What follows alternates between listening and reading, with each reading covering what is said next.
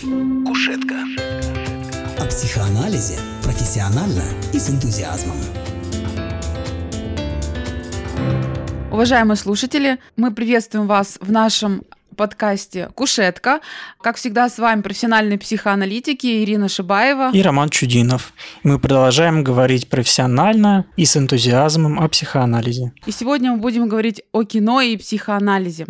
Ну, а сегодня в гостях у нас замечательный гость Роман. Да, э, позвольте мне представить э, гостя. Это кандидат медицинских наук, известный психиатр, психотерапевт и психоаналитик – член э, различных сообществ, да, в частности, Европейской конфедерации психоаналитической психотерапии, э, ППЛ, Российского общества аналитической психологии Ренат Фаридович Галиев. Ренат Фаридович, приветствую вас. Здравствуйте, здравствуйте. Рад вас слышать.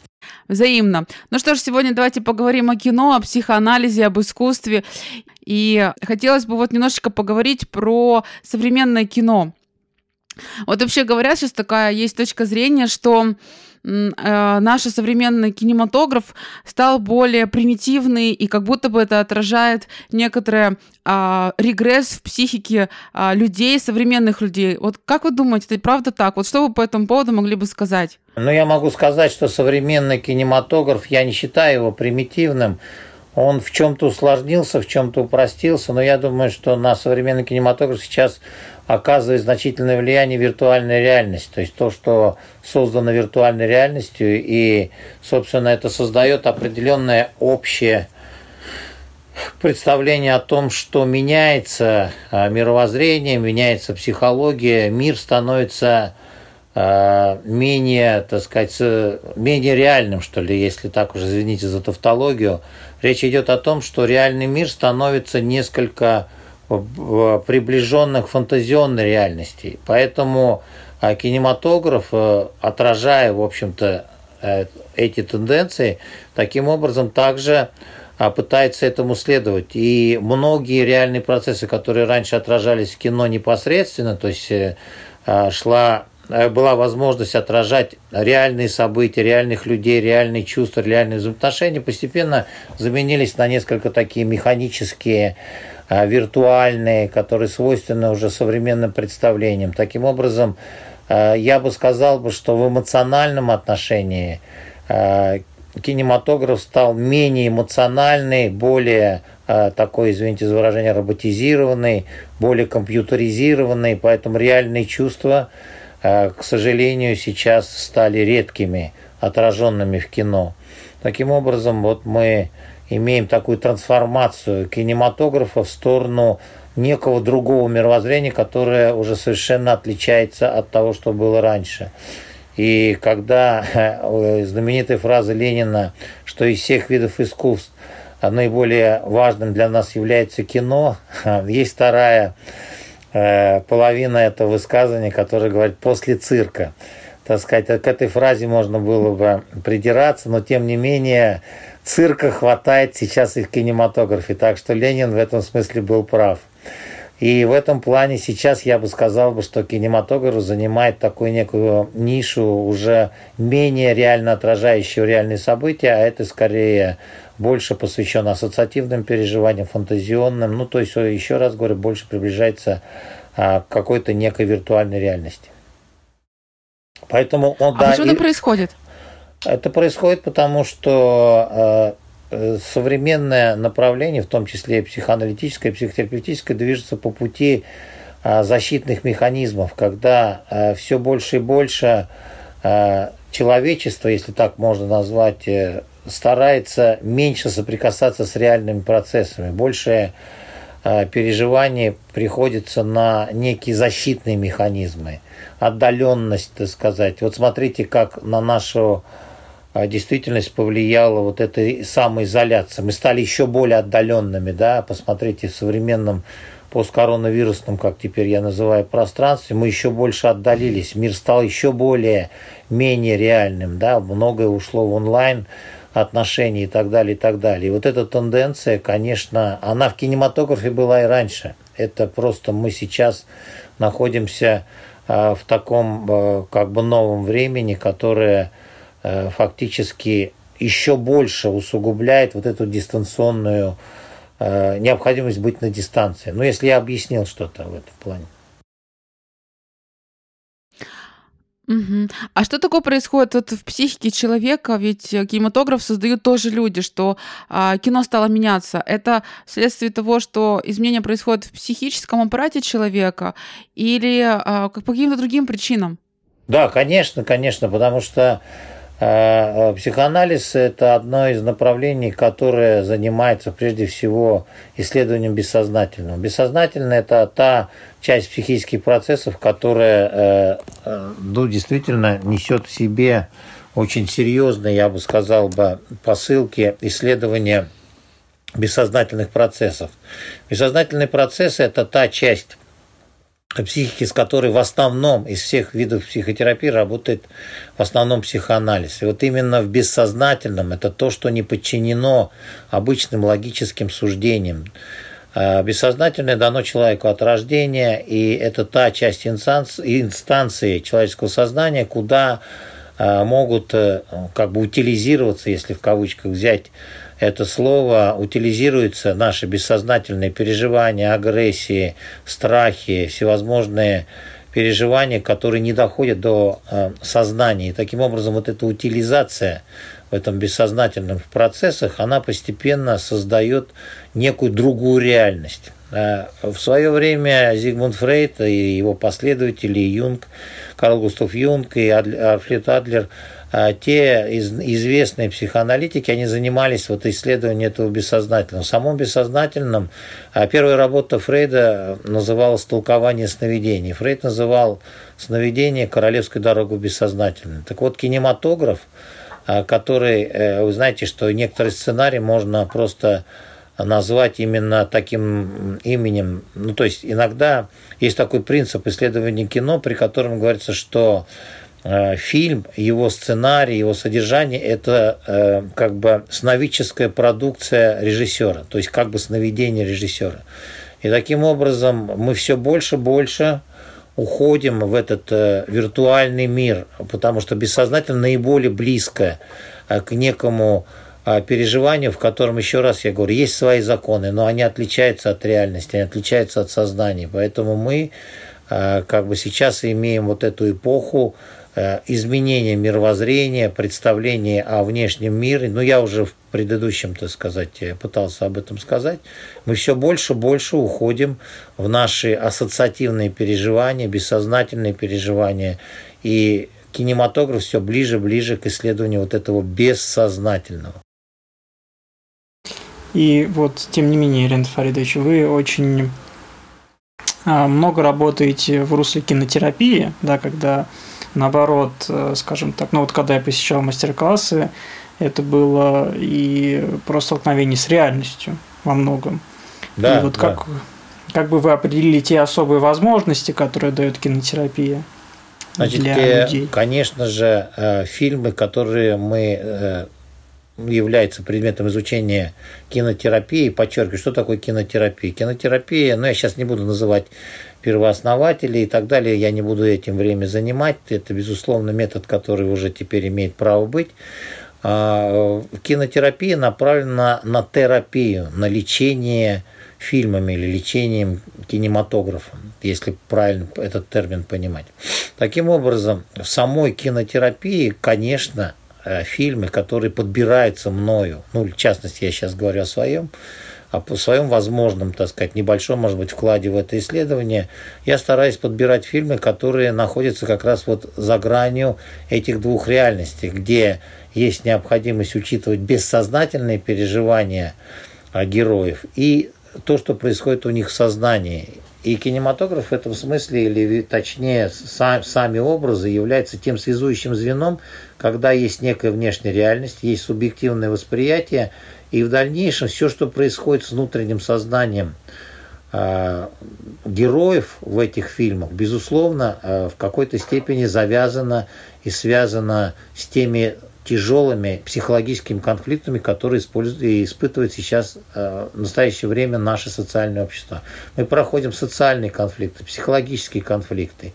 И тем не менее фильмы, которые замечательные наши кинорежиссеры, уже современность, я потом их дальше назову, пытаются как раз э, найти в них ответ, что происходит с, с нашей психикой, как меняется наше э, сознание, а оно, безусловно, меняется под воздействием всевозможных психологических конфликтов. И то, что э, могу сказать, что большая часть прежних переживаний или мировоззрения человека, ну, даже, допустим, 30 или 40 лет назад, и даже 20 лет назад – отличается от того, что испытывает сейчас человек.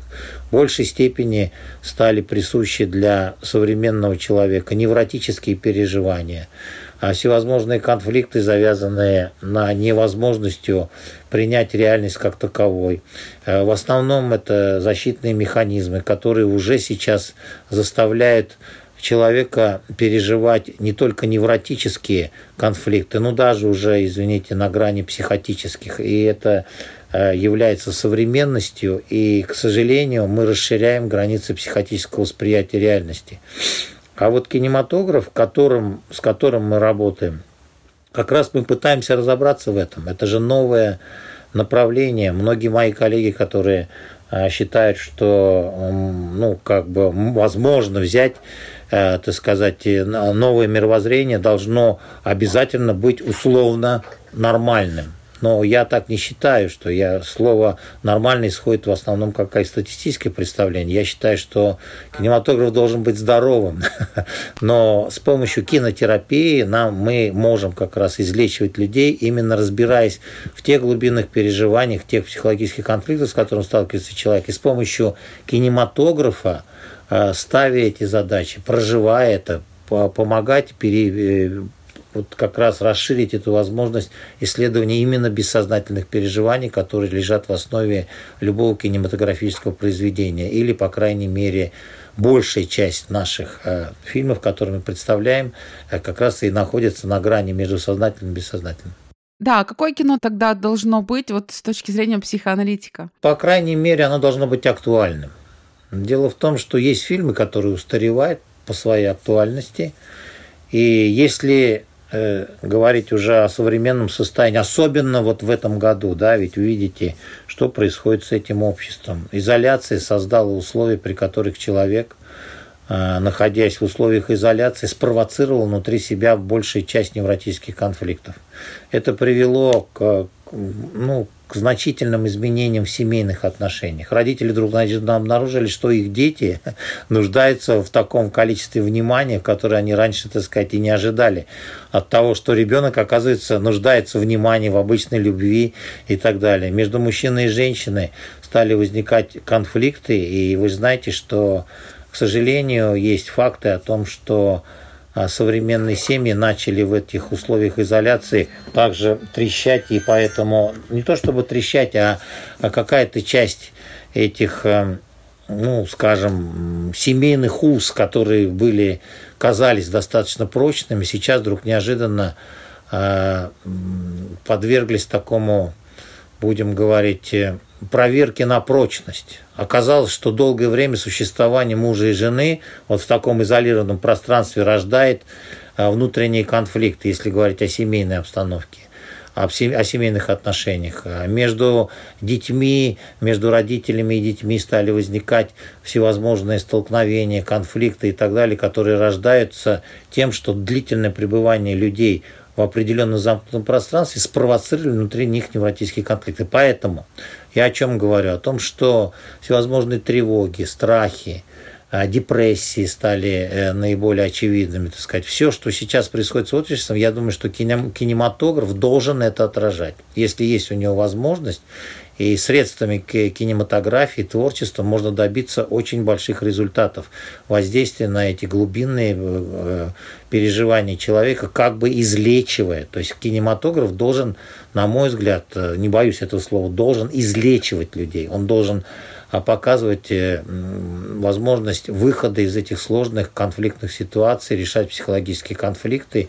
И чем гениальный режиссер, тем больше у него возможностей исследования, больше у него возможностей творческого такого, творческих приемов. Все это должно в кинематографе, для того, чтобы он был интересен, для этого а, нужно в кинематографе попытаться использовать в том числе и психоаналитические исследования. И вот здесь, может быть, относительно формата, как вы думаете, Ренат Фаридович, почему вот сейчас э, в большей степени становятся даже популярны сериалы, нежели вот полнометражные фильмы? Сериалы, потому Это отдельная что, такая. Да, я культура. думаю, что, ну, не будем исключать, конечно, коммерческую направленность. Здесь я думаю, что речь идет и о коммерческой направленности. Я не думаю, что все сериалы так уж э, востребованы всеми, да, есть сериалы, которые действительно являются актуальными, решают актуальные задачи, ну и коммерческую э, такую как бы часть этих переживаний мы никуда не можем деть. Это первый момент. Во-вторых, конечно, сериал позволяет э, с помощью приемов самого сериала, да, что это так сказать, не какое-то отдельно сжатое время, а длительно растянут, на длительное время растянутое форма героев тоже позволяет каким-то образом исследовать человека в тех или иных условиях. То есть э, есть возможность, э, я думаю, что использовать приемы или точнее задумки режиссеров для того, чтобы так или иначе показать героя в разных измерениях. И мне кажется, вот в сериалах это наиболее важно, что за счет того длительного времени, э, в течение которого эти герои значительно больше находятся в, нашем внимании, в этом сериале есть возможность рассмотреть всяческие э, ситуации, в которых э, эти герои попадают. И таким образом вот это многофункциональное исследование личности, я думаю, что делает сериалы более популярны. Больше времени, по сути, можно задействовать. Да, больше времени. Ну, еще раз говорю, не убирая мы должны понимать, что здесь и коммерческая часть есть, но то, что mm-hmm. это как бы все-таки носит такой характер именно длительного. Вы же знаете, что некоторые сериалы строятся таким образом, что можно в каждой серии как бы заново просматривать то, чего ты не успел. Uh-huh. В художественном фильме в этом смысле меньше возможностей, потому что в художественном фильме, как и в любом сценическом искусстве, если знаете, там, если мы используем и теории Станиславского, есть начало, то есть это какое-то зарождение сценария, mm-hmm. его длительность и завершение. То есть все равно этому подчиняется. А каждый сериал можно как раз э, таким образом тоже вместить в эту формулу. Есть э, зарождение этой сцены, есть само и, так сказать, э, завершение этой, этого, этого сценария. Таким образом, каждый, каждой серии в сериале тоже такой микрофильм через который можно показывать гораздо больше. Есть больше возможностей исследования человеческих а, проблем и конфликтов. А вот вообще сериалы, они полезны вот для нашего подсознания с вашей точки зрения? Потому что сейчас есть такая точка зрения, что вообще сериалы, они скорее больше немножко так развращают, нежели действительно как-то могут позитивно влиять на нас и наше подсознание. Вот, Ренат Фаридович, как вы думаете? Вы знаете, я, э, конечно, человек уже таком возрасте, когда я видел первый сериал. Знаете, были такие длительные сериалы. Сага о Форсайтах, это первый английский сериал. А, был сериал а, «Тень исчезает полдень», это наши фильмы, которые были. Потом, значит, «Ставка больше, чем жизнь», польские фильмы, э, «Четыре танкиста и собака». Ну, и вот э, мы все выросли, как бы на такой, мы прошли такой большой путь исследования. Я считаю, что тогда, тогда эти сериалы действительно отвечали каким-то художественным ценностям, которые были, ну, действительно интересно было, или место встречи изменить нельзя, допустим, когда а, люди на улицах э, приходили и смотрели каждую серию, там была какая-то некая интересная... А, вот и сериалы, которые несут в себе некую полезность проживания, переживания, о том, о чем я уже сказал, которые могут помогать человеку решить психологические конфликты, безусловно, они важны, полезны, использование их э, для воспитания, может быть, э, поколения, взаимодействия, ведь пока разные поколения могут смотреть один и тот же сериал, это их объединяет в целом. Там, я не беру сейчас «Дом-2», это немножко не то, что о чем это самое хотелось бы сказать. Я сейчас не беру э, реалити-шоу. Я говорю как раз, конечно, о тех сериалах, которые служат какому-то полезному действию Э, установления взаимоотношений между людьми, которые в семье полезны, иногда обсуждаются, и это тоже э, неплохая идея. Ну, есть, конечно, сериалы, которые носят, я еще раз говорю, не только даже чисто коммерческих, а они просто неинтересны. Конечно, такие сериалы, они скучны, они, это самые режиссерские находки, сценарии сами, настолько скудны по своему какому-то, ну, то, что называется высосанные из пальца. Да, вот это есть и такие сериалы о том, о чем, может быть, вы спрашиваете. Конечно, все есть. И то, и другое, и третье. Поэтому я не сказал бы, чтобы однозначно они вредны. Но то, что некоторые сериалы призваны действительно, так сказать, может быть, даже отвлекать от каких-то актуальных проблем, но это уже все зависит от заказа, который выполняет тот или иной режиссер. Так что я считаю, что есть очень полезные сериалы, а есть те, о которых вы говорите. А, Ренат Фридович, скажите, пожалуйста, а можно ли вот порекомендовать какие-то полезные фильмы? Какие фильмы вообще сейчас полезно смотреть, особенно в эпоху а, коронавируса, а, чтобы может быть, поддержать себя или даже подлечить? Можете порекомендовать для наших слушателей? Наши еще не успели, мне кажется, еще не очухались, и посткоронавирусную эпоху пока еще, мне кажется, не снято ни одного фильма, даже сама проблема. Но я бы порекомендовал из тех фильмов, которые были а, у меня, а, те, которые, ну, я бы так сказал, а, творчество тех режиссеров, с которыми, которые были мне, например, полезны для развития своих психоаналитических идей, к таковым относятся, я бы даже относил не конкретные кинофильмы, а исследования э, современных режиссеров. К ним относится Ксавьер Далан, это канадский режиссер французского происхождения, Франсуа Зон, француз, это очень известный режиссер своих, это Катрин Брия, Ким Кидук, а, у них очень много красивых фильмов, Бернардо Бертолуччи, это, это режиссер итальянского, так сказать, эм, как бы, он имеет итальянскую национальность, он достаточно хорошо известен в мире, и, в общем-то, я могу назвать те фильмы, ну и наши, конечно, фильмы, вот э, есть такой фильм, который называется «Ребро Адама», по-моему, Криштович, Криштофич, Станислав Криштович, если я не знаю, режиссер. В свое время был интересный фильм, который был посвящен э, исследованию вот этой трансформации семейных отношений. Он говорил о том, что там, там видно было, даже это фильм 90-го года, но там уже было видно, насколько режиссер, главную роль играл там э, наш Андрей Толубеев и э, то самое Э, господи, сейчас а, скажу. Дело в том, что а, проблема это, этих вот фильмов, поставленная как бы, ну так, э, актуально, э, когда в центре этого фильма бабушка, которая имеет определенные проблемы, то в этой ситуации вот там как раз в этом фильме показано, как трансформация происходит, э, как поколение постепенно меняется от бабушки, э, которая имела свои проблемы еще в дальней своей молодости, и как это отражается на последующих поколениях, что последующие женщины, которые в этой семье, большая часть из них э, одинока, это большая часть этих как бы женщин не имеет возможности реализовать себя, у них все время проблемы а, с мужчинами и так далее. И так далее. Вот такая некая трансформация, как в 90-х годах можно было просмотреть. Я еще этот э, сценарий этого фильма видел, ну, как бы он в свое время еще по радио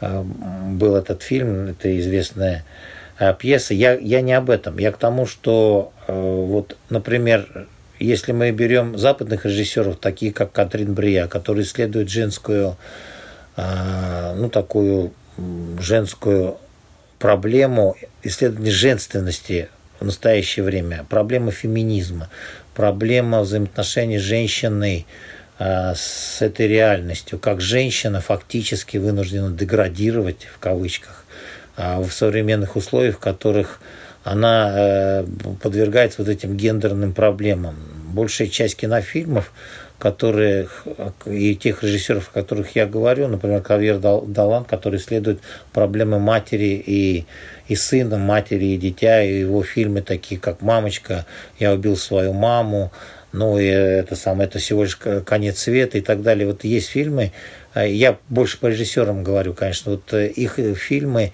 показывают, насколько сейчас актуальны вот эти гендерные проблемы, которые существуют в современном обществе. Э, современный психоанализ встречается с проблемами, в которых а, есть э, проблема эдипальных отношений.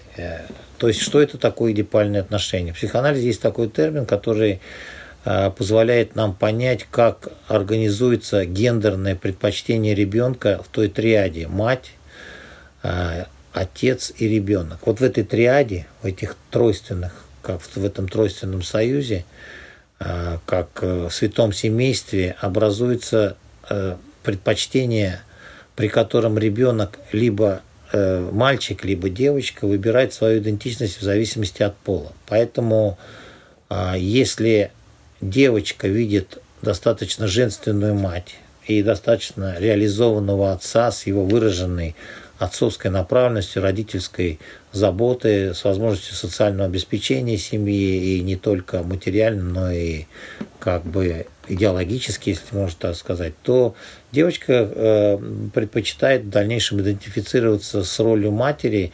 И Юнг говорил о таком архетипе, который называется архетип Великой Матери. Это такая коллективно-бессознательное такое переживание, которое ребенок имеет Э, ну вот в частности девочка находит постепенно, э, как, э, когда она приближается к материнству, то есть когда инфантильная сексуальность постепенно меняется на материнство, то архетип Великой Матери, который зарождается внутри девочки, как раз обусловлен вот этой возможностью и желанием идентифицироваться именно в женской своей роли. То есть она намечает свое гендерное предпочтение. Мальчик в современном мире – а, тоже достаточно проблемен. Э, формирование мужской идентичности из-за того, что появилось очень много, много таких семей, в которых доминируют так называемые фаллические матери. Но это не обидный термин. Он говорит о том, что у женщины есть некое мужское начало, мускулинизация как бы женщины. И вот это фаллическое – выражение – это символ того, что женщина вынуждена брать роль на себя мужчины, и таким образом она доми, начинает доминировать в этой семье. И вот эта ее фаличность в итоге э, э, отрицательно влияет как на мальчика, так и на девочку. Мальчик в этой ситуации, видя, что э, слабый отец, ну, я ввел такой термин, который называется кастрированный отец. Этого термина нет в психоанализе, но я его часто использую кастрированный отец. Есть у нас есть э, э, значит, комплекс кастрации, но это как раз только частично объясняет. А когда мы говорим кастрированный отец, мы имеем в виду, что отец, лишенный социальной активности в силу а, своей какой-то слабой роли э, в этом треугольнике, не дает мальчику возможность а, такого доминантного предпочтения. И таким образом мальчик начинает идентифицироваться не с отцом, не с мужской, так сказать, линией поведения. Он идентифицируется, а, как ни странно, с фаллической матерью, потому что он видит доминанту матери. И таким образом, посмотрите, что получается. Таким образом, мальчик, который идентифицирован а, с фаллической матерью, а, фактически не имеет возможности ощутить внутри себя мужское начало. А девочка тоже, если она видит в семье фаллическую мать в итоге как бы вынуждена э, также э, использовать и развиваться э, ну, в сторону больше своего такой мускулинизации, мужского начала, а не женского начала. Ну, в общем, вот примерно я ответил на эти вопросы вам, и поэтому фильмы, которые раскрывают вот эти гендерные проблемы, которые имеют колоссальное значение, большая часть вот этих сексуальных дезориентаций. Это же все псевдо сейчас. Это то, что кажется, нам раньше казалось, что это, ну, будем говорить, нетрадиционная ориентация. Это не совсем так, как может показаться. Это как раз возможность человека, дезориентированный в половом отношении человека, он, собственно говоря, даже появился агендерный. То есть те, которые даже не относятся ни к мужчине, ни к женщине, а не пойми кому, да, то есть какой-то некий третий род. Вот таким образом вот кинематограф тоже сейчас очень актуально рассматривает именно эту тему. Во многих фильмах есть мужчины нетрадиционной ориентации, женщины нетрадиционной ориентации. И все это в кинематографе рассматривается и в хорошем психологическом а, кинематографе, достаточно глубинном, есть все эти вещи. Так что вот эм, мне в этом смысле интересно. Посмотрите фильм, например, Франсуа Зон 5Ю2, да, какой интересный фильм, где рассматривается пять эпизодов из супружеской семьи, они рассматриваются сзади наперед.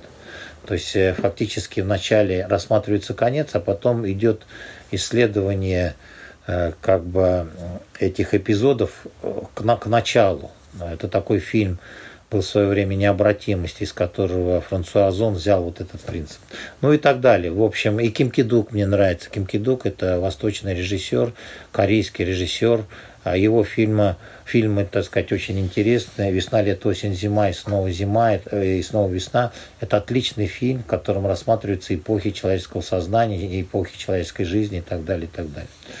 Вот. Ну, в общем, вот так вот. Лен Фаридович, вот а какие фильмы, например, можно было бы рекомендовать для наших слушателей? Да, как раз в контексте того, о чем мы говорили, в контексте благотворного влияния на психику. А, ну, я здесь распределил бы фильмы российские, фильмы зарубежные, если так обобщить. Безусловно, а, ну, я не хотел бы множество фильмов приводить во внимание, но мне кажется, что в 90-х годах был снят одно из интересных а, фильмов, который называется «Ребро Адама» 90-го года. Значит, Вячеслав Криштович, режиссер.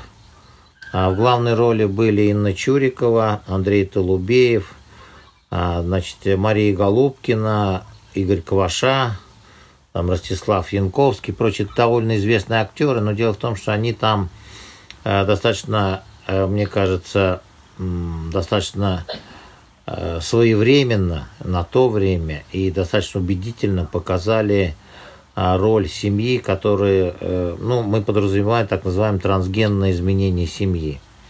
Хотя фильм еще принадлежал советскому времени, тем не менее, а вот Инна Чурикова, ее героиня, которая страдает от своей матери, такой ее играет Елена Богданова, а, исполняет роль вот этой мамы.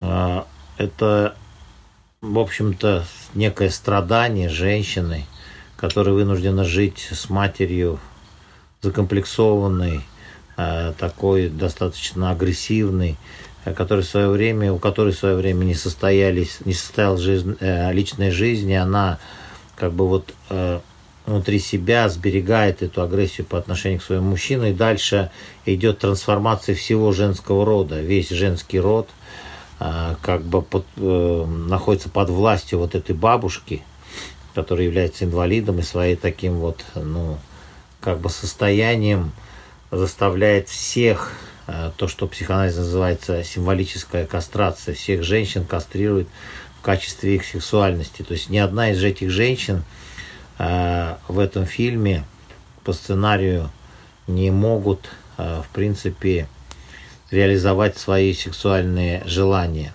В свое время на Радио Свободу был такой Юлиан Панич. Это известный актер, который эмигрировал ну, за рубеж, в Америку. И у него были передачи, и там также он, этот это был такой спектакль, э, театр микрофон, прошу прощения, такая передача была. И он вот как бы был таким новатором.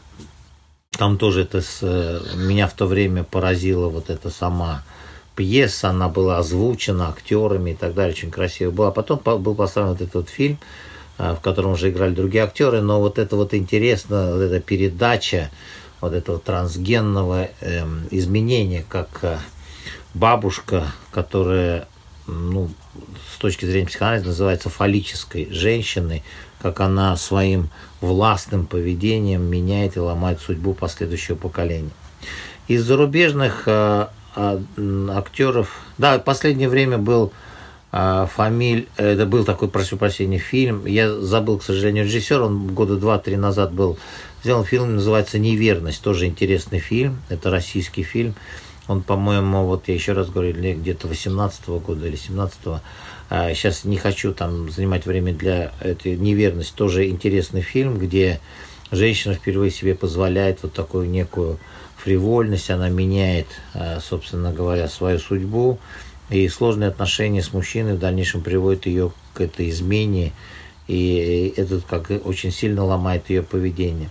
Из зарубежных фильмов я, конечно, бы отметил бы прежде всего фильмы Франсуа Озона, это известного французского а, режиссера, который, ну, мне кажется, творчество которого я изучаю в качестве психоанализа очень интересное. У него множество фильмов сейчас, э, перечислять их э, сейчас не буду, это просто занимает время, но это очень известный режиссер, который как раз исходил вот из такой ситуации некого ситкома. Ну, и самый известный это «Восемь женщин», ситком, другие фильмы, которые а, впоследствии, кстати, 5Ю2, а, тоже очень известный фильм, где показаны вот эти семейные пары, как бы история повествования наоборот, от, э, так сказать, последних, последнего времени к началу, началу изменения этих отношений.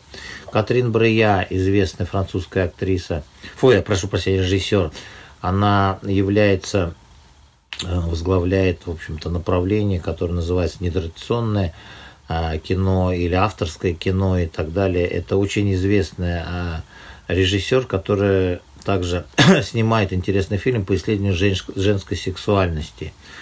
А, вот. И ее фильмы тоже так же, там «Толстушка», а, фильмы, это самое роман Икс и прочее, тоже целое направление, которым занимается Катрин Брея. Это было бы э, интересно, она 8-9 фильмов художественных имеет и так далее. Ксавьер Далан – это канадский режиссер, молодой режиссер, который получает постоянно Э, премии вот, Венецианского фестиваля и прочих. Это очень известный, подающий на, на э, самые надежды. Его фильмы такие, как «Я убил свою маму», «Мамочка», там и целое направление, которое он раскрывает вот эту внутреннюю позицию, причем у него есть э, тема по как раз вот этой нетрадиционной ориентации, потому что он сам, так сказать, такой достаточно, то, что называется, легальный Э, режиссер, который имеет нетрадиционную ориентацию. Из восточных, э, из, э, я бы отметил бы корейского режиссера Ким Кидука, который тоже очень известен по своим фильмам. Ну, в общем, в каждом из этих фильмов это целое направление. То есть я рекомендую, если заниматься этим направлением, заниматься не конкретным фильмом, а исследованием собственно говоря, с проблемой самого режиссера. И есть я такой способ ну, как бы, вернее, не то чтобы изобрел, а точнее стараюсь внедрять.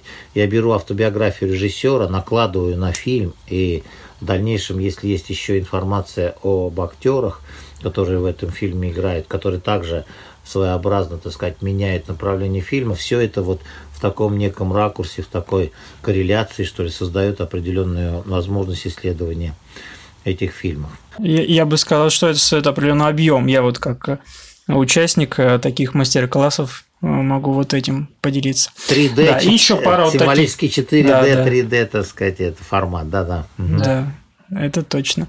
И еще вот такая парочка более клинических, наверное, вопросов. Эм, Ирен Фаридович, встречали ли вы в своей клинической практике значительное влияние кинематографа на психопатологию пациентов? Я бы сказал бы, что шире э, влияние оказывает виртуальная реальность. Я думаю, что современный кинематограф также принадлежит к одному из видов виртуальной реальности. И поэтому, если рассмотреть кинематограф э, как бы вот в череде виртуальной реальности, таким образом сам по себе и содержание кинематографа, и его образы, потому что меняется техника фильмов, да.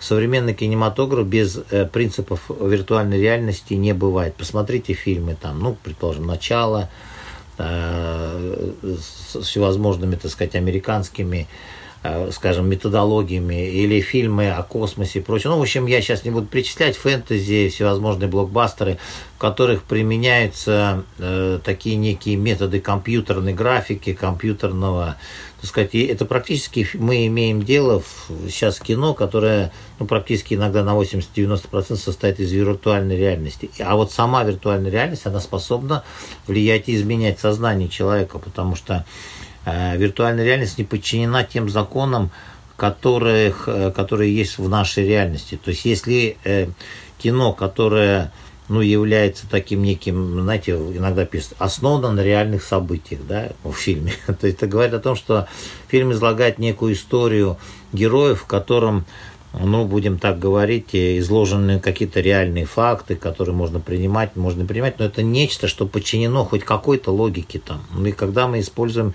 в кинематографе принципы виртуальной реальности, где во многом нет логики, логика другая, Там есть это клиповое мышление, есть лоскутное сознание, там расщепленность и прочее, прочее. Все, что применяется, это не просто так же клиповое мышление, все и сразу.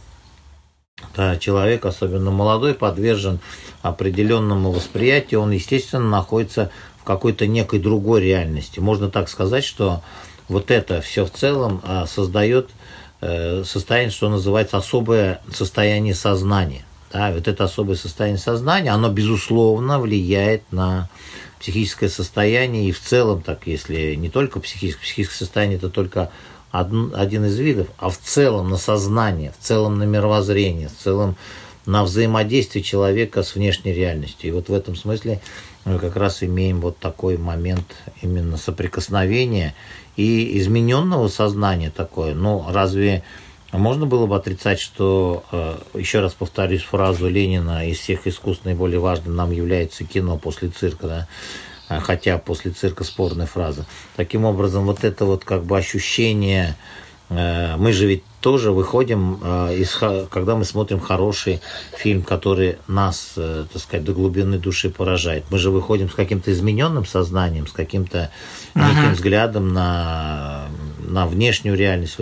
А, а кино, который, в котором подобраны методологии, принципы виртуальной реальности или которые выходят за рамки обыденного сознания, грубо говоря, где а используется даже методология бессознательного. Я же говорил о том, что один из принципов, э, при котором мы можем э, кинематограф рассматривать как некое сновидение режиссеров, в котором uh-huh. нет логики, там алогичное, так сказать, отсутствие дважды два не равно четыре, там некие другие. Подобно тому, как физика элементарных частиц, где законы Ньютона пропадает, так и вот в виртуальной реальности есть такой принцип, когда реальность, так сказать, полностью исчезает, а действуют какие-то другие э, переживания, поэтому Фрейд и брал э, в основе своей толкования сновидения именно сновидения, которые в данном случае имели другую закономерность. Сгущение, конденсации, где время не соответствовало, герои были из прошлого, из настоящего. Ага. Все это, вот это принципы толкования сновидений, которые Фрейд применял, безусловно, они могут э, быть актуальными, вот эти методологии, и э, в нынешнем кинематографе применяться.